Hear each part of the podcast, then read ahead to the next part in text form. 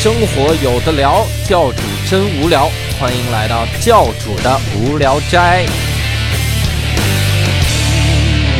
Hello，大家好，欢迎收听我们这一期的教主的无聊斋。那今天呢，我们还是仍然是我们教主无聊斋的两位固定的主播哈，一位是六兽，哎，大家好，一位是伯伯，哎，大家好，还有一位是七兽。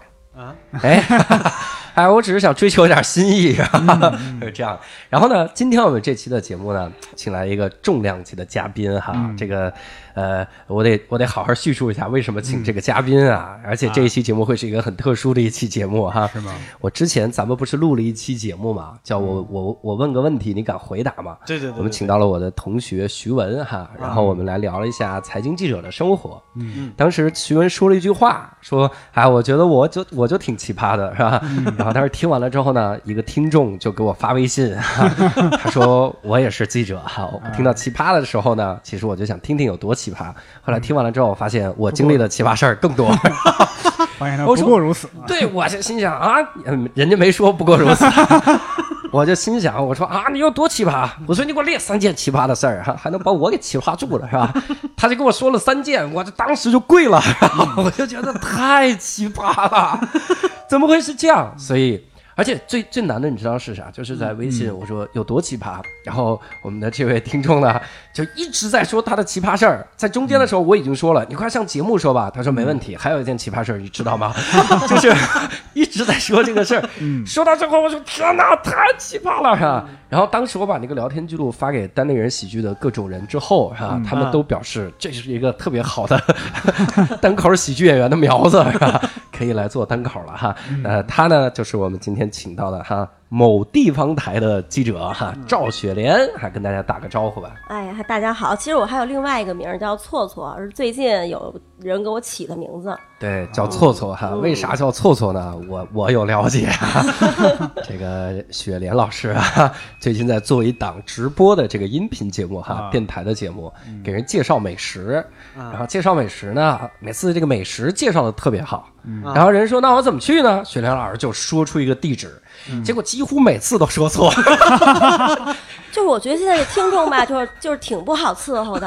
你说我都给您说完地址了，您说有某点评是吧？还有某某某导航都能导航去，非得让我说出东南西北。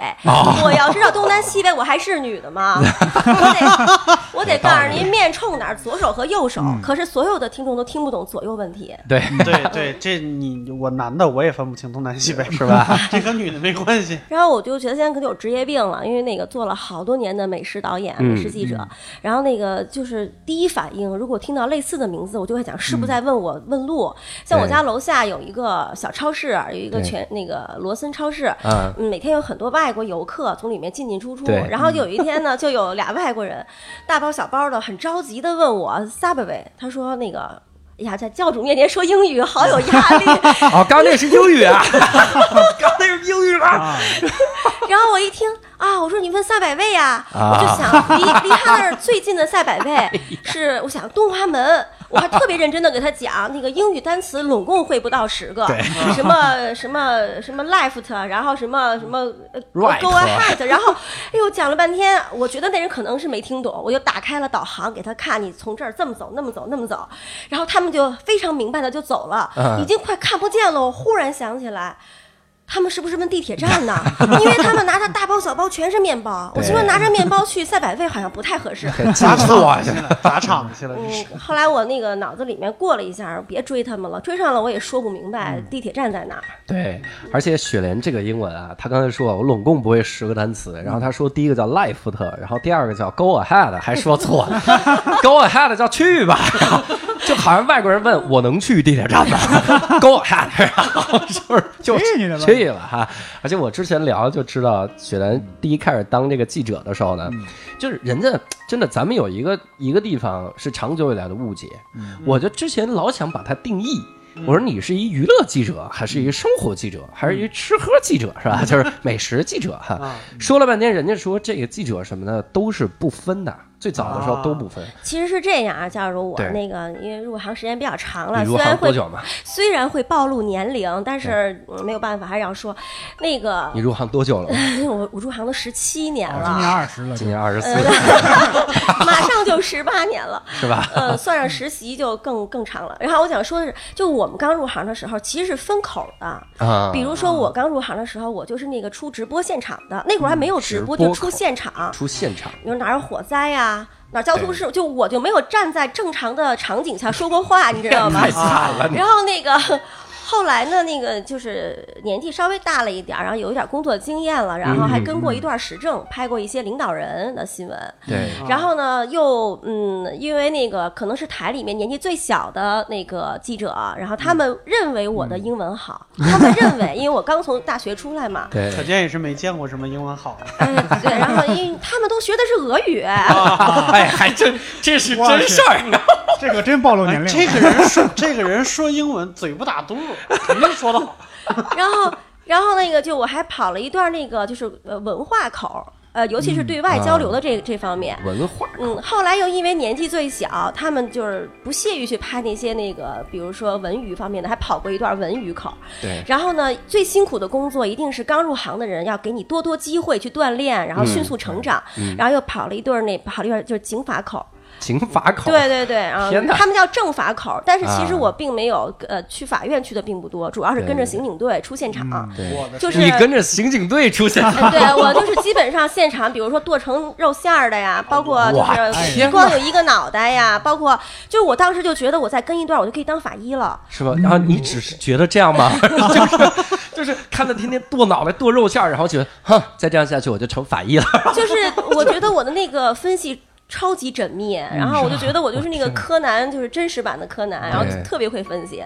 但是那些警察叔叔也没有听过我的建议，啊。然后那个，也就他们第一反应是要听你的建议哎，等会儿，等会儿。嗯，你看到他掉了脑袋的东西，然后后来就做了美食美食记者，就完全没有什么。我第一反应是，呃，就是第一反应就要把现场保护好，啊一定要把真实的东西拍下来。虽然我们拍的越清楚越不能播，全部都要剪掉，啊。或者变成黑白或打马赛克，因为这是不能播出的。对嗯，然后呢，我就觉得警察叔叔真的特别不容易。然后那个我曾经拍过一个事故现场，啊完全没有按照你的提纲走啊。然后那个这个不用说出来，咱没有提纲。我们有一次那个出现场，那个嗯交通事故，呃，是高速公路上有一个大卡车的司机，嗯然后呢，就是光看见卡车停在路边，然后停了很久，然后就有人报警了。嗯，报警了以后呢，那个交警就很有那个经验，就说这个司机肯定是出事儿了。然后正好那天晚上我们就跟着，其实是拍警察的二十四小时，然后我们就去了。去了以后就发现这个确实是光有一辆空卡车停在高速路边，多危险呀！对然后呢，就说这路人去哪儿了？然后呢，警察就很有经验，在这个车的后面，嗯大概十来米的地方就找到了一片像塑料布一样的东西。然后其实是这这个这个卡，他他们复原现场就说可能是这个司机就是内急，呃然后又等不到那个有。呃，厕所的地方就下来方便，嗯但是呢，他又没有那个太安全的地方，后面的车也不出门，把他撞倒了。啊，撞倒了以后，高速路上是没有车、没有灯的嘛，然后只有车有灯。然后那个哦那条路，那个那个年代嘛，已经十几年前了，还没有现在那么发达。然后那个就是过来过去的车就把它压成像塑料布一样。后来那个那个警察是就是起一点点把它接起来的，就哎哎呀然后拍完了以后一宿到中午了，你知道吗？然后我们一块儿吃饭，然后嗯你还能吃饭？你然后那个法医就还还给我点了夫妻肺片，哎呀，哎呀，特别体贴，这是。然后那个，但是我觉得我还好，就是我没有什么反应，尤其是那个，你像原来我们还那个跑过医院的那个口儿，对包括那个呃活体的，就是零件的就器官器官的移植，然后我们也拍过。然后我觉得看完了以后，我也误认为我也能上去缝两针也没问题。哎，这天生就是适合当记者的。你看他，他看了塑料片儿之后，然后他能吃饭，还吃夫妻肺片儿，是吧？就主要是我其实眼神儿不太好，你知道吗？你 也不知道那是什么。我也看不是特清楚，但我其实呃就就真的还好。然后我就觉得这个做记者这个行业有一个特别有意思的地方，就是可以体验各行各业人的生活。对，虽然可能只是一一角，嗯可能是很片段的，怎么，但是我觉得真的很有意思。对。被压扁了以后的怎生活么感觉要结束了呢？哎，我跟你说，他，哎，我刚才一直在想，他呢就是吃夫妻肺片儿，他要吃烤鸭卷那个饼的时候，就突然吃不下去了。没有颜色不一样，哦只有夫妻肺片跟它颜色是一样的。就是紫米的饼，紫面饼。嗯，然后那个刚才那个说我遇到那个老外问路啊，就是因为我就是好，还能说到这儿，没了，还能说回来，Subway。呃，对对，一个问路，然后我就其实其实我高考英语分儿还挺高的，嗯，我原来是一个就是英语成绩挺好的学生，后来不知道怎么搞的就不会说了。我觉得就是因为就像教主这样的优秀的音乐老师没有那个、就是、没，那你没报新东方了而已。谁得让你去学尔斯了呢？就是这样的。牛逼，还知道我们竞品。呃，然后那个嗯，就是刚入行的时候，就是有一次大型的采访吧，那个时候那个国产的那个手机还没有现在这么多，大家都可能更多的选择就是摩托罗拉呀、诺基亚这种啊，后来才有了波导啊、什么战斗机这种。哇，又暴露了年龄。然后那个 后来那个摩托罗拉有一次，他们的总设计师也是他们的副总裁，然后来中国，然后呢就中央台的什么财经频道啊，就是各种那个就是大腕儿的这种，对。呃那个媒体和我们这个地方台的媒体就一起来做一个采访。嗯，当时你知道，就有点像那种嗯发布会似的，他那个那个那个老外叫什么我都忘了，丹尼尔还是丹尼斯，反正丹什么玩意儿，然后就他就他就坐在坐在前面，然后我还坐在第一排，然后就是大家是个半圆形的嘛，就是各各个地方的那个记者，各个部门的记者，然后呢就大家都问问题，然后我就问题是英文的吗？对全是英文的，那你坐那儿干嘛？你说你我就听不懂，但是领导让我来嘛，我当时去的时候，我觉得我是能听懂的。对。然后去了以后，就会发现那个都不是自己熟悉的词儿，那个合着除了 hello 还有别的词儿？就是还有味那个，就实在是就是太专业了，就根本就家主应该知道，你就比如把你放到一个汽车发布会上，你可能也听不懂那些什么对特别啊专业的词。专业专业发布会我也听不懂，手机我也听不懂啊。有些然后术语的词儿，哎，你不是应该叫韩妹妹吗？然后，然后那个那个，就大家都问问问，然后我这一直没说话，然后那个就那个摩托拉那个老总吧，就是这人挺好的一老外，然后呢，呃西服革履的，就挺帅的，然后他就示意我，就是说这个他前面说了一堆，我也没听懂，但我觉得他在指我，然后我就站起来了，站起来以后就满脑子一脑子空白，我就不知道说什么。那你问什么呀？然后我就特别脑抽，我就问那个您用手机吗？我就问您有手机吗？他说我不用，我只设计手机。然后我说完了以后，血都凉了，我觉得完了，这太丢人了，当着那么多前辈，然后人家那个都是吴小莉那样的，站着哒哒哒啊哒一大堆那个英语一套一套那种。结果没想到那个那个那个老外愣了也得有个一两秒钟，就很开心，就开始解西服的扣子。然后这是什么路子呀？他一起来以后，西服一撩开，你知道吗？就跟咱们那个就是小剧场卖烟摊儿似的，就那个 一格一格的，里面全是手机。就是各种各样的手机，而且他那个脚边还放了一个手提的旅行袋儿，然后呢，啊他一拉开，他很开心，然后哗一倒一桌子全是手机，天哪！那是两千年。啊，然后那个时候，你看摩托罗拉刚有那个就是嗯扁的那个什么新宇系列，就你啊你们可能对小都没用过对。对，我我们没用过，是因为穷，不是因为年轻。然后其实那一年，你看它就已经有后来我们还卖的挺好的那个透明壳的明系列，啊手写啊的旋盖的一个圆圈，然后旋开是那样圆啊圆的那种，像个鞋像 V 七零，对，像个鞋垫似的那种。对嗯，然后完全没印象。年纪太小了，然后那个就是他就有那个，他其实早就设计出来了，但那个它是要对他，但是他要根据他的商业发展的步骤，一步一步的投向市场。对，包括就是后来那个我们嗯，不是每年都有培训嘛，嗯。就是会请那个就是世界上有名的导演来给我们上课。啊然后呢，前几年就请了那个咱们全世界的纪录片之父，嗯。就是 BBC 电视台的一个，哎呦那个所有外国人名字我都记不住，反正是一个白头发的老爷爷，然后来给我们讲课。然后呢，他就。呃他就说，他一九八四年去美国那个拍片儿的时候，就已经见到了触屏电话。啊，一九八四年就已经有了，只不过没有民用而已。然后就是啊，原来一九八四这本书是真的，哇，有多少黑科技呀？太吓人。对，然后那个我现在就挺后悔的，我觉得对，应该呃，偷了那手机，然后 我就觉得就是教主的这个无聊斋这个节目啊，嗯就是听说只有你三位的爸爸妈妈听啊，没，只有我爸爸，他俩都不听。呃，然后那个我我觉得要是以后能有更多的听众的话，一定要呼吁大家多用英语，好好学好英语。我对，觉得你看多好特，别这期给新东方打广告，不一定上新东方学，新东方多贵啊！华尔街学尔斯，我们也有 也有免费的填课，也是可以。而且而且我知道雪莲还有一个特点，就是她有点脸盲。那你脸盲的时候，你怎么去采访那些明星？啊有没有认错这种经历？呃，特别特别的多啊，但是就是有一次就是集中认错。嗯你想我偶尔采访的话，就一对一嘛，顶多是这个人我认不出来，但是会有摄像提醒我。一般我的摄像都比较正常，是个正常人，嗯嗯但是会有那种大型活动的时候，然后那个领导会给。就从各部门调人，就他会认为就是年龄越大越稳妥，其实不是这样的。年龄越大，有一些东西就就衰退了，但是领导并不知道。然后我们台有一次就是第一次办一个时尚大典，就是那种把许多一线明星都请来，对。然后呢，在我们台的那个大剧场里面做活动。对，呃，然后呢，就是派我去第一道关，就是我要把那个明星从赞助的那个宝马车上接下来。其实这个这个完全是为了就是金主爸爸设计设计的，明星们都自己有车，他们要自己先停到停车场，然后再登上这个宝马车，哦绕我们台一圈，然后把它停在那个红毯那儿走走进去。对，然后呢，我第二天我就我其实我推了一下，我说我能不能去干别的工作？然后领导说，哎呀，你都那个奥运会直播，因为早间场都是我接的嘉宾嘛，说你有经验，就你来吧。然后我就真的很忐忑，因为是个新领导，可能对我也不太了解。对，然后呢，我就想，那我就认真完成任务吧。然后我就下载了很多，按照明星的名单下载了很多，百度上找他们照片，啊，然后就打印了出来。然后我们台你知道吧，经费有限，然后没有彩打，就是黑黑白的 那不就是通缉令吗？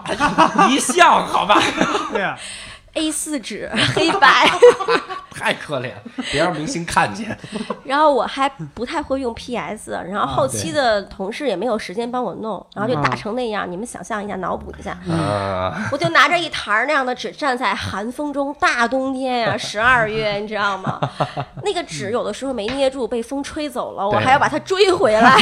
不不追回来出人命了。明星说把我弄成这样，然后呢，就我跟你说啊，那天来了得有四十位左右，具体的我记不清了哈、那个明星，嗯。呃，然后就大小的吧，有一线的到十八线的都有，但是一线的还是多哈。对，然后那个除了李亚鹏和刘晓庆这两位老师我没有认错之外，所有的人我都对不上，因为他们是素颜来的，要到我们这儿来化妆，和我在百度上找的照片完全不一样。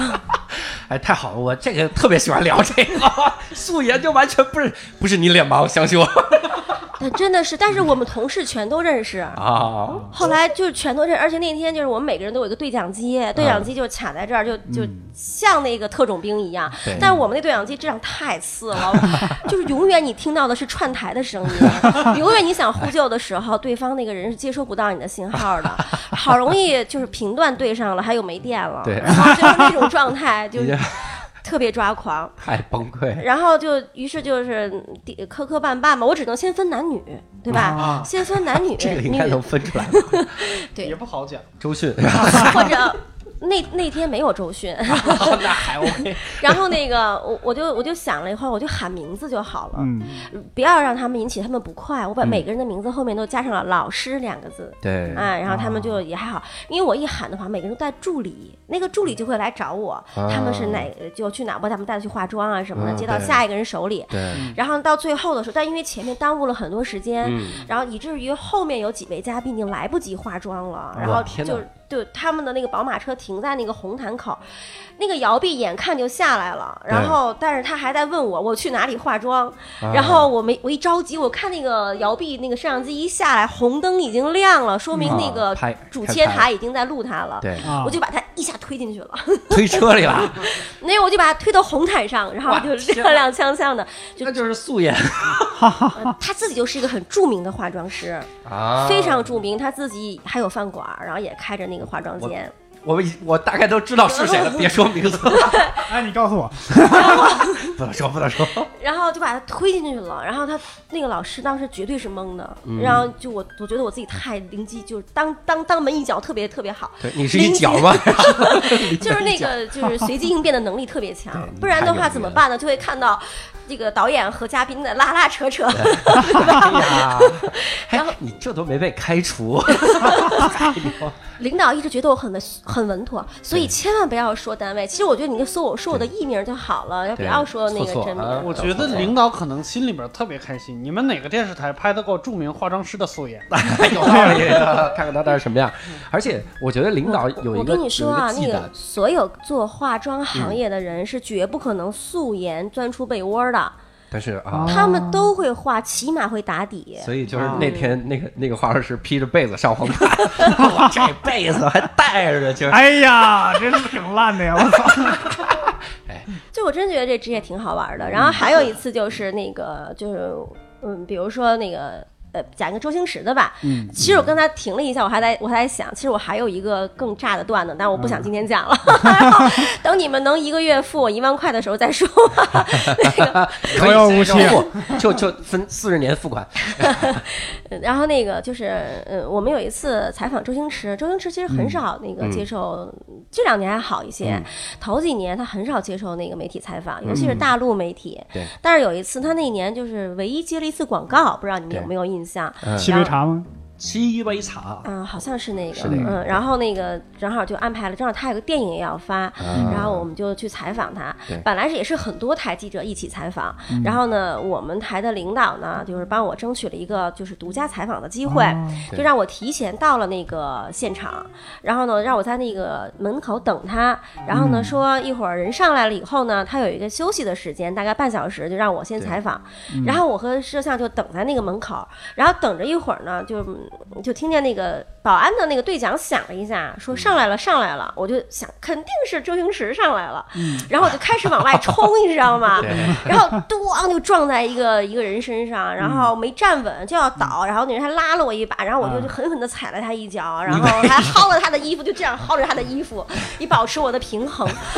然后我还让他闪开，那个我就喊，我还喊，我说摄我们摄像姓陈，我陈老陈老师，我说周星驰来了。然后后来我就觉得我的后领子被人抓起来了，然后 就是拖后面，然后我们剩下的我就看他灯就亮了，我当时就觉得这个人肯定周星驰，但是我面对面又看两眼，我还是没认出来。因为他和电视上完全不一样。你想我在什么地方看到他？就是电影里嘛，对不对？他电影里什么样啊？那个那种感觉的，对不对？你不会你不会是按孙悟空那个表达？说这也没有，就是他电影里面就那么就是很洒脱的一个人，而且那个特别古灵精怪，对吧？气场非常强，但是他底下就完全，他如果坐这不说话的话，你都感觉不到他的存在，啊特别低调。我跟你说啊，穿了一个 T 恤衫还没有你那个贵呢，你上面还有字儿呢，啊他那上面就没有字儿，是那个 白色的 T 恤衫，然后啊什么标志都没有，穿了一个黑色的，就像那个就是棉布的裤子，然后穿了一个就那叫片儿鞋，对就那种黑色的那个头鞋呃，就那个小那种布鞋，啊，就是特别普通，而且一头的白发。你想那年是哪一年啊？应该是拍功夫那年吧？我看那个描述，零五年、零六年可能是吧？没有没有，还更早更早一些。你想到七杯茶那年，应该是零二零三年的样子。天哪，我十五年就一头白发，就是你根本就没办法把它和这个电影的形象结起结合起来，啊，所以就那回也也是就是特尴尬，但是我脸皮厚没关系，然后我就立刻开始了采访，哎，你这还好意思啊？周星驰没骂你，没有他人特别好，对就是我们摄像比我年纪大嘛，因为是这样的，就是像这种比如采访名人呐、或者看上去比较好的那个事儿呢，一般都是会让那个呃，比如林就是林慧派比较他就比较稳妥的人来。啊，所以呢，这个摄像其实不是我的固定搭档啊啊，但是他特别喜欢周星驰嘛，嗯然后他就让他来了，然后那个，那，我也也是有这个机会，因为就我最我最小嘛，然后采访这些那个娱乐的明星啊什么的，就一般都是我去。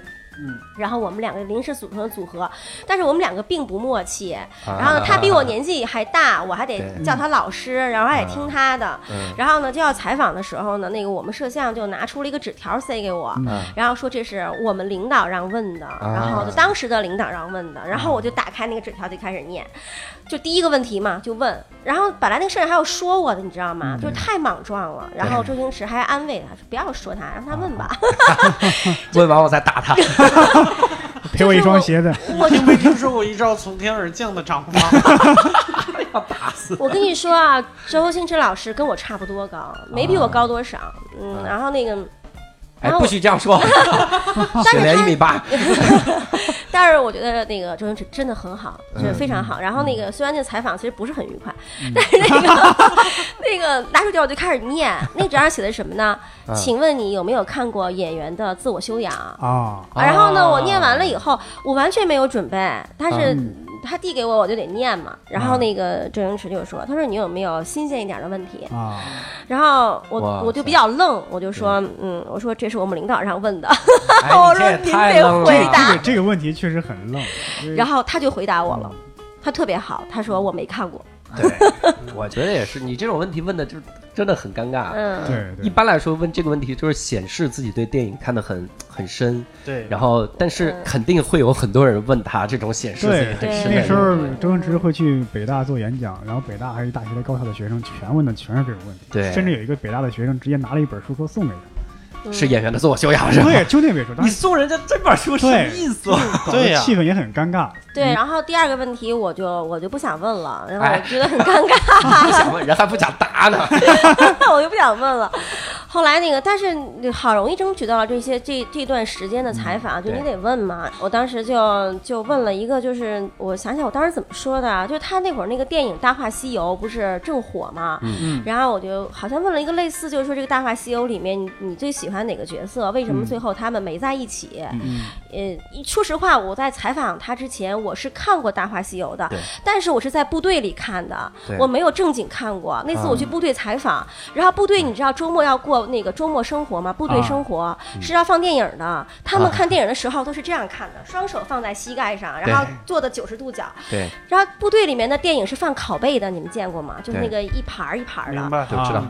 本身那个《大话西游》嘛，就是穿来穿去的，对吧？对，顺序还错了，我根本就没看懂。放错了是吗？那个拷贝因为有很多盘，好几盘就是一盘儿可能是二十还是三十分钟，哎一部电影要换好几次拷贝的。天哪！本来就穿来穿去，结果那个放映员还放错了，但是我们并不知道放错了，我就真的没有看懂。顺着看了，然后我就我就印象最深的就是那个。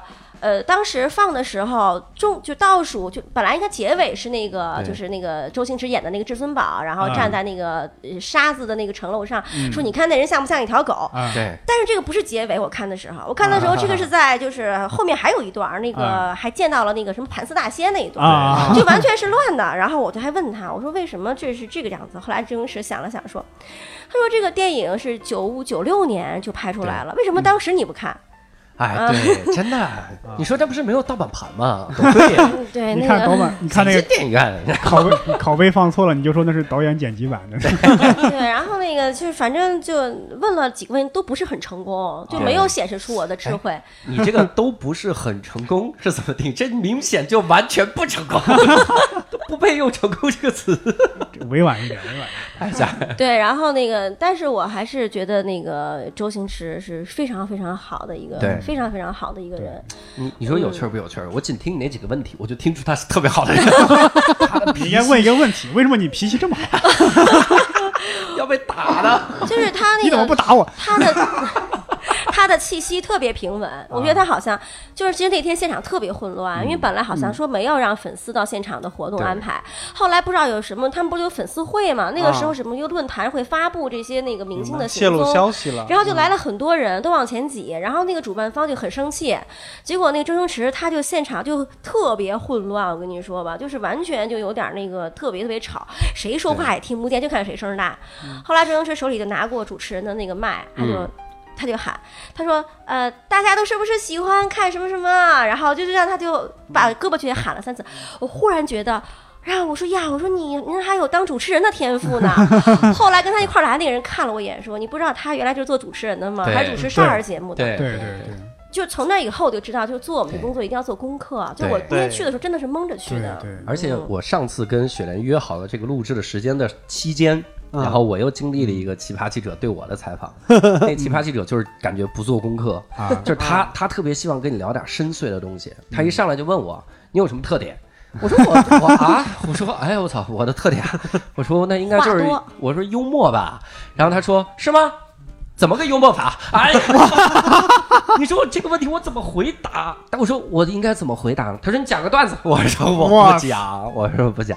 还问我一个最奇葩的是啥？他就说音乐。他说你喜不喜欢音乐？我说挺喜欢。最近我在学那个古典音乐，听不懂嘛，学学怎么听。他说古典音乐我也喜欢的，我特别喜欢 Beyond。我说大哥你是玩我来的吧？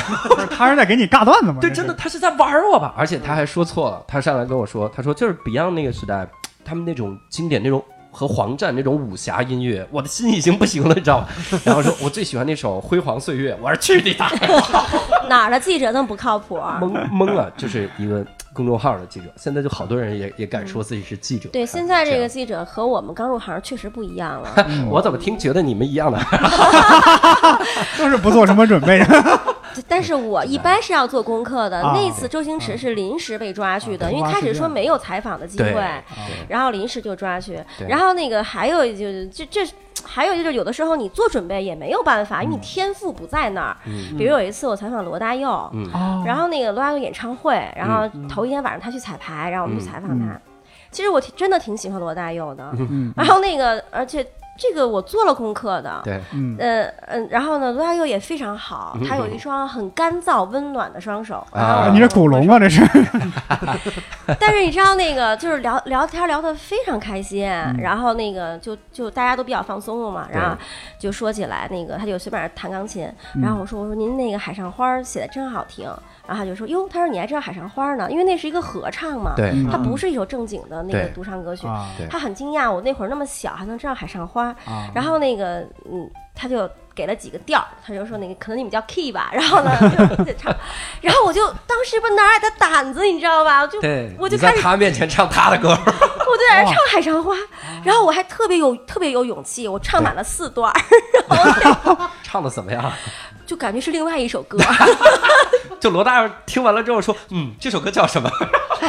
就我觉得我就你知道跑调的人是不知道自己跑调的，啊，我觉得我特别是就声情并茂的在唱，然后那个，然后就特别尴尬。后来跟我一块儿去的，我们那个就是因为很多人都喜欢他嘛，然后那个有一个导演，然后就跟我说，就雪兰你别唱，你 这个都不对。罗大佑都哭了。罗大佑会不会问你唱的什么呀？这是他没有，他开始还想拿钢琴跟就给一个，后来就就啊就特别好，弹了是吧？非常温暖的看着我唱，就不弹了，也不知道他给也没有这个调。打断我你。没想过他可能是在记调呢，就是之后没准哪张专辑里边会有你这个版本。但是我真觉得我没跑调。对而且新歌出来了，雪莲雪莲跑调这事儿，我知道一个，就是他们组织合唱比赛，雪莲呢就在合唱里面唱。不是，那不是我，那是那个，那是另一个段子了啊。那个不是我唱的，那是底下人唱啊。啊，然后，然后给给说说。我跟你说，那个不是最劲爆的。我跟你讲，然后那个、嗯那天我肩负了很多任务，我不是采访过一段各种明星嘛，嗯有很多同事啊、亲戚朋友托我签名，要签名，这很正常嘛，对对不对？然后我们单位有一个后期的那个小领导，他就特别喜欢罗大佑，然后拿了一个合集的磁带。你们见过那种塑料透明壳里面装三张三个磁带，然后有一张纸条的那种磁带嘛，卡带见过吗？他给我这个，他说你一定要帮我让罗大佑老师在上面签名儿，我就答应了。我想这有什么难的呀？然后我在唱完了那个带引号的《海上花》之后，啊我说那个能不能请您给我签个名？罗大佑说行啊，可以，没问题。啊然后我就拿出那个磁带给他，我说这是我非常喜欢您的一个人。然后罗大佑拿出来看了一眼，说：“对不起，我不能在盗版上签名。”哎，哎呀，然后我说这怎么能是盗版呢？上面印的您的名字、您的图片这么精美。然后罗大佑说：“你见过哪个明星出出出一一个专辑是一个盒里面装三个磁带的？对啊，对哎呀，对嗯，而且还没有歌词，你知道吗？就有一张纸，对，然后就更尴尬了。天哪，你这不羞辱人家吗？对对对，然后后来我就拿出去，拿出去我就想，哎呀，我一定要完成这个任务呀，哎我一定要帮我们这个同事签上名儿啊。那怎么办呢？我就我身上也没有纸，啊然后我就把那个磁带里的那张衬纸抽出来，把磁带放到外面。对那张衬纸你知道是单面印刷的，啊背面是白色的。啊然后我又进去了一趟，我说罗老师能不能在这上签个名？嗯 然后罗大佑就签了，天啊！签了以后，然后就。后来也没有什么交流，第二天就演唱会了嘛。演唱会我们就不用去那个报道了，对主要对拍他的花絮什么的。然后我就给我们同事拿回去了，然后我们同事特得意，说：“你看全世界谁有罗大佑在盗版纸上签的名儿？哎呦还给他盗版签名。哎呀，这就别显摆了，这是。咱们这个音频让罗大佑老师听到了，哎呀，你让李宗盛听到了也不好啊，这怎么办？这要是我，我就拿出来我自己给他签一个名儿，然后然后给他拿回去。对，就反正盗版的，盗版罗大佑在盗版上的签名 完美。而且好像你跟音乐，好像他之前跟我说过一个事儿，就是他去采访个音乐会，嗯，然后啊自己不认识人家高手是吧？你说啊，就是因为不是考跑过文化口嘛，对采访明星啊，包括拍电视剧啊，现场我们都去拍花絮啊，有演出啊，我们要先去报道什么的。然后有一次是那个，呃，唱《微山湖》的那什么，就应该叫歌剧吧？对是不是叫歌剧？你们有懂的没有？唱歌吗？不是，不是，是一部四幕的那个歌舞剧。那就是歌舞剧，对那不是歌剧。啊，反正就是歌舞剧吧，连唱带跳的那种。嗯，然后呢，就是我就要不是工作原因，我是不可能听完、嗯就是唱完整个故事的。嗯然后呢，我结果拍完了以后，中间那个灯一亮，我就要采访观众嘛，看看大家对这个演出要有个点评。嗯然后采访了 A、B、C，然后呢都说的还行吧。然后就有一个大叔坐在那儿前几排，然后我就把话筒杵过去了。那会儿我们用那种长把话筒啊杵过去了，我就问他说：“您看这个今天演的这个怎么怎么样？什么感想？”然后那个老师说的特别专业，从那个故事设计，然后改舞曲改编，超专业。最后我就拍他肩膀，哎呦，您说的真棒，真专业。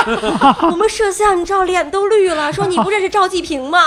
哎呀，我给听众普及一下，赵继平老师呢，在零九年当了中国音乐家协会的第七届的主席。对，他跟人家说：“你可真专业。很多电影的配乐都是赵继平老师写的。”对赵继平回去之后说：“我今天收到了一个记者的鼓励，他说我很专业。这成了我工作的动力。哎呀，我就觉得那会儿真是年纪年年纪小，你知道吧？年少轻不知道害臊。我跟你说，说完了以后啊，然后我就哦了一声，就也不知道该怎么办。然后那个，都不认识。啊，行吧，行啊，你就是赵继平啊。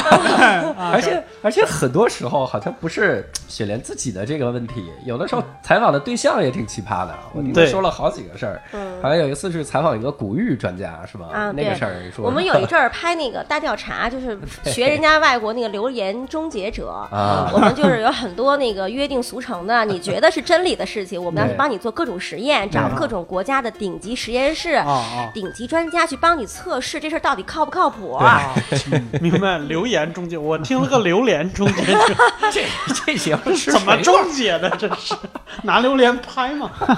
然后呢，那几年这两年好多了。那几年不是就有人说，一一拿就是西周的什么玉环呐、玉璧呀、对对今儿你一看就是上周的，然后那个尤其咱们潘家园特别多卖的，动不动就是什么秦始皇使过的这个，武则天使过的那个，是吧？然后呢，那个我们就说，那这个古玉造假，我们去揭一下密吧。啊。然后呢，我们就去那个找了一个工厂，这个工厂它不是呃恶意造假，它是就是做艺术品，啊，就比如工艺品，哎工艺品这种的。然后呢，它是就模仿一些年代的特征。嗯但是在拍这个之前呢，我们要去采访那个一个古玉专家，让他给我们讲讲真正的古玉该怎么样分辨，有什么特征。嗯然后我就联系了一位老师，这位老师呢非常有名，在很多书店都有卖他的书，他的书都超级贵，一套都得一都得四位数。嗯然后著作等身。然后去他家里以后呢，不高嘛？这个 挺高的，我跟你说。然后，然后那个那个联联系完这个老师，我去他采访。但因为我自己是非常喜欢这个考古的，因为我也跑过一段考跑考古口，然后呢就见证了一些大墓的挖掘。嗯下面有一下一节我们讲啊。这给你们一个插广告的口儿，哇塞，这个厉害，我们就等赞助了。然后那到他，我们去他家了。嗯然后本来这个老师呢不是特别的热情，嗯您觉得小孩儿来采访有没有共同语言？嗯后来那个我就看到老师腰上挂着一个小的三角脸的一个小人儿，嗯，然后我说呀，老师，我说您还带着翁仲呢，嗯因为大部分人认不认识这个名字，叫不出来，哦但恰好我也有一个叫什么？啊翁仲。翁仲，翁仲。对，就是代表一个长寿的，就过去哦一般是汉朝的人喜欢雕这个东西。哦，然后一般都用非常非常好的玉质，然后呢，嗯。就感觉形制上像两个锐角三角形拼在一起，啊然后上面是脸，啊。下面是身子，对，然后也不怎么成比例。但是那个一般都就是很少有人有它，号称可以长寿辟邪，还有这种，嗯。包括还有什么司南呀这些啊，然后都是那个可以挂在身上，号称可以辟邪的。然后这老师正好那一转身腰带上有一个，还有一串钥匙，然后我就叫出这个名字了。他老师觉得找到知音了，哇，忘年 交，你知道吗？就开始把他自己自己的那些骨架上给我看，确实有一些很漂亮。对后来聊得太嗨了，你知道吗？然后那个老师说。有一个事情，我先搞给你看，你先睹为快，马上就要开新闻发布会了。嗯就你知道，咱们中国说上下五千年，对我们说夏商周怎么怎么着，对但其实国际上是不承认我们有夏朝的。因为至今为止，我们没有夏朝的文字、文物，任何对实证都对没有。对对口传的朝代。对，这是咱们八六三计划的一个研究方向，对就是嗯必须要证明我们是有夏朝的。对对，那文物是国际上学术界认可的一个很有力的实锤。对然后我们现在就发掘文物嘛，结果那老师说他现在有，马上开发布会了，我激动坏了。我说老师，我能看看吗？老师思虑再三，说那我给你看一个吧。他就给我看，看了有一个碗，然后那个碗呢，我不知道你们有没有这个知识储备基础啊？那个碗没有呢，没有应该是没有。雕满了花，外面还涂了一层红色的漆。啊你要说看这个花儿吧，就有点横都斯坦的那个工艺。横都斯坦就是清朝的时候，对那个就是那个土耳其那个附近的那那些人爱雕那种繁琐的花纹它那花纹很粗犷，并不繁琐，但是很像，就有那种感觉。然后涂了一层漆，这个在遇上涂漆呢，是很久远以前才有这个这个习惯吧？对嗯然后我也挺激动，但我那脸上的汗毛都炸起来了。我跟你说，我激动坏了。然后我就啊拍了照片。嗯那个时候没有微信，只能发彩信。啊然后我不是跑过文物口嘛，然后呢也认识一些民间的考古专家。啊然后呢，他们以此为生，我就把这个照片发给了那个我认识的那个那个老师，对都统称老师哈。嗯然后呢，我先给他发了一短信，我说：“哎呀，我今天看见夏朝的文物了。啊是这个老师，就是嗯，花钱就是很大一笔钱买的，多少钱也没说，我就我就猜肯定是很大一笔钱。对因为我们国家每年有这种经费吧，然后就是要对呃科科研考古啊这方面。嗯嗯然后呢，而且说，嗯、这老师说当时呢这个钱还不够，一时半会儿不够，但是怕这个文物流失流失掉，还还有海外的侨胞还就是。就是要就赞助了一笔钱吧，然后把这个事情就做下来了，要开，而且专家们各种检测都检测了，嗯就感觉应该是四千三啊，四千三百年前左右吧。嗯他们各种什么放，就是什么衰变也测了，什么碳呀、碳十四也测，都测完了。嗯然后呢，我就给他们发照片，发完照片了以后，然后那开始我这个朋友特激动，嗯看照片以后他就说，你问他是不是非典前后花了。他说了一个钱数，我这儿就不说了花了这个钱数，然后从甘肃哪哪哪买的，啊。嗯他说你不要直接问他，你你想个技巧。后来我就跟那个老师聊，然后呢用了就是娴熟的采访技巧，然后 一点点嘛就完全吻合。后来你就知道，就这个是。民间考古工作者，然后自己做的，但是他埋了很久，啊，他埋了很久，他九几年就做出来了，哇他哦埋专门埋在那儿就是所以是是你那朋友老师自己做的吗？不不是他 不是他，啊。呃是另外一拨人啊，另外一拨就就是就只要你在这个圈子里，对对对你一看这个工就知道哪哪儿的人做的，明白明白。对，甘肃性很强宫啊、河南工啊，就能看出来。天哪，哇塞嗯！你给人家识破 但是我没有说，啊这个事情是不能说的，我也不知道你这儿能不能播。对，然后能播能没听懂，爸妈不能告诉别人啊。呃，然后那个后来我特别关注了一下，就是这个发布会是没有开的。嗯哦，说明咱们国家还是有很靠谱的那个，就是科学家就给是拦下来了。对对对对对对，那不必然的嘛？你民间的做的，国家再没有人我跟你说啊，就是民间做的这些文物啊，你你不要觉得是民间的。我现在个人觉得啊，你就想这个道理，嗯，民间的考古工作者是靠这吃饭的。他如果打了眼，这几十万下去以后就没有钱了。如果买到假的，就卖不掉，对不对？对但是国家是靠工资的，他们出去那个看东西是他是光找，哎，这个符合汉朝的特征，他找什么东西对。但是民间的考古呢，他是找什什么东西不不对。明白？对，这个特别不一样。嗯嗯，然后那个就就就当时反正这种事情还不是特别多，但是我跟过一些国家级的这个就是老师们，比如说去回流文物展呀什么的，他要去看一下有没有什么有价值的。对确实他们是这样，因为他们是科班出身嘛。对好，那我们刚才也听了这个雪莲聊了好多哈，然后各位可能发现了这期我们三个人的作用哈，我负责嗯，然后 六兽负责啊，然后这个伯伯负责嗨，是吧？我们是有分工的，然后那我们这期呢，这个聊的时间也差不多哈，但是我们没聊尽兴，我们打算录成两期哈。对然后反正这个也没有什么听众，我爸妈就辛苦点儿，啊 多所以我。对，所以我们下半 下半期的节目呢，准备做成付费的。哎，对，就是哎，当年雪莲下了个墓，墓里发现了惊人一幕，是吧？然后收费，然后去去这个教主的无聊斋公众号，是吧？对然后啊收钱收听哈。那我们这期节目呢，就先到这儿。如果各位呢想看到我们三个人的表演，当然我们也在尽量拉雪莲入伙哈。可能也许有一天你就在舞台上看到了错错老师哈他的这个表演哈。呃，各位可以关注一个。微信的公众号叫 “单立人喜剧”哈，单独立这个人的喜剧哈，关注那个。然后在微博也可以关注这个，同时你也可以关注我自己的微信公众号，叫教主的无聊斋哈，就是聊斋就是聊斋的聊斋哈，这第一次这么介绍，牛逼。所以呢，我们这一期就先到这里，下一期呢，我们继续来给各位聊一下哈，就传奇记者的一生哈。我们这期节目到此结束，谢谢各位。再见，拜拜